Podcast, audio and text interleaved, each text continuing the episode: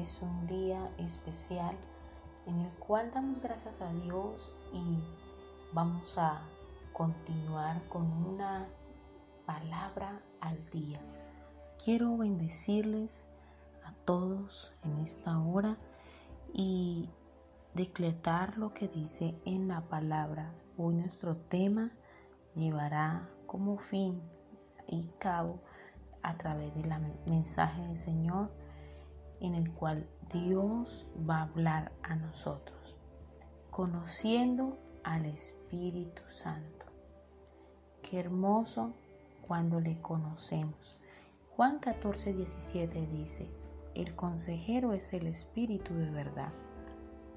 El mundo no lo puede recibir porque no le ve y no le conoce. Ustedes lo conocen porque viene con ustedes y estará con ustedes. Si hay algo más hermoso es que Él nos da una promesa, la promesa del Espíritu Santo.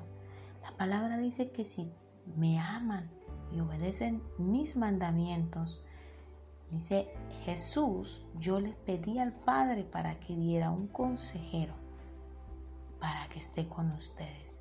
Qué privilegio tan enorme es ver que su Hijo amado, nuestro Señor Jesucristo, rogó al Padre para que quedara en la tierra una persona tan importante como es el Espíritu. Y dice la palabra en el Evangelio de Juan capítulo 14, 15. Si me aman, obedecerán mis mandamientos, le pediré al Padre y Él les dará otro consejero para que esté para siempre con ustedes. El consejero es el espíritu de la verdad. El mundo no lo puede recibir porque no lo ve y no lo conoce. Ustedes lo conocen porque viven con ustedes y estará con ustedes. No los voy a dejar huérfanos, volveré a ustedes. Dentro de poco el mundo no me verá más, pero ustedes me verán. Ustedes viven porque yo vivo. Ese día ustedes sabrán que yo estoy en el Padre y que ustedes están en mí y yo en ustedes. Que realmente me ama, conoce mis mandamientos y lo obedece. Mi Padre le amará al que me ame y yo también lo amaré y me mostraré a él. Qué hermosa promesa del Señor a través de su palabra y quiero decirte en este tema, conociendo al Espíritu Santo. Hoy toca hoy su corazón para que medites qué tanto o qué corto tiempo si sabías que el Espíritu Santo está en la tierra.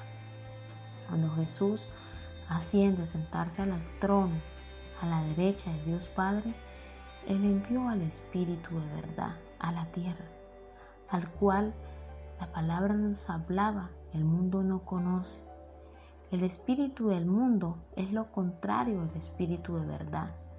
El espíritu del mundo no tiene la facultad o la visión clara de conocer la verdad, porque sabemos que el mundo, el espíritu del mundo es una mentira, es un fraude, es una crueldad, es totalmente el pecado, pero el espíritu de verdad es amor, es paz, gozo. Y realmente todo el que viene a, Él y toma esa carga y se la entrega a Jesús y empieza a vivir para Él, va a poder alcanzar la gloria que Dios quiere entregarle. Así que yo le invito, conozca una vez más al Espíritu Santo. A pesar de su necesidad, aflicción, dolor, lo que estés pasando, hoy Dios está ahí contigo y deja que el Espíritu Santo more dentro de usted. Pero preocúpete, ¿qué debo hacer para que Él more? Prepare esa habitación para que el Espíritu Santo more dentro de ustedes. Porque quiero decirte, somos cuerpo, alma y espíritu.